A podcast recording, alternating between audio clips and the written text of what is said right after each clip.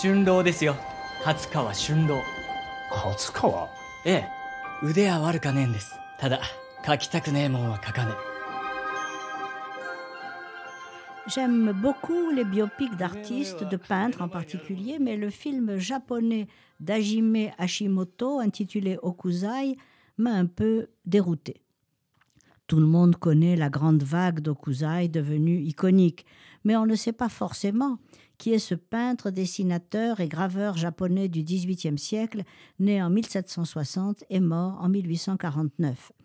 Il a commencé par dessiner l'ukiyo, c'est-à-dire le monde flottant, les plaisirs populaires des quartiers réservés, dont les images d'acteurs et de courtisanes étaient très appréciées à l'époque où Tokyo s'appelait encore Edo, c'est-à-dire entre le XVIIe et le XIXe siècle.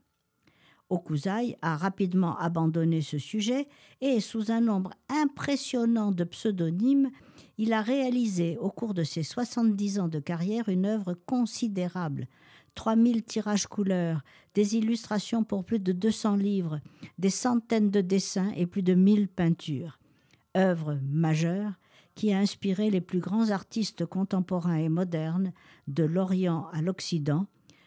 en particulier le mouvement impressionniste de Monet à Degas, en passant par Manet, Van Gogh et Gauguin.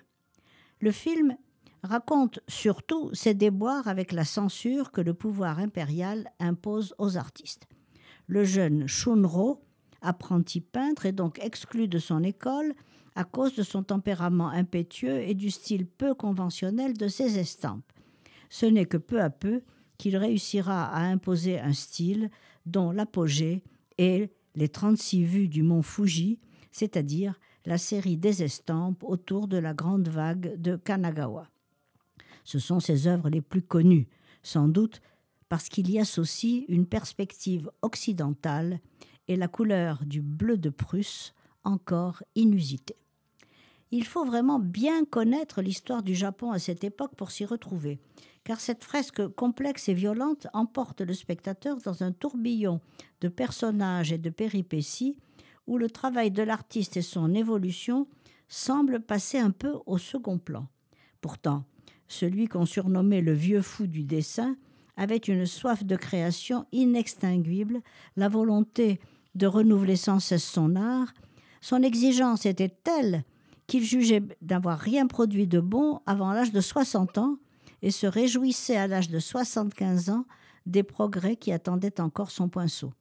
On le compare souvent à Hiroshige, exposé actuellement au musée Guimet. Je recommande donc de comparer le film avec cette œuvre pour avoir une idée du travail de ces deux grands maîtres de l'estampe japonaise.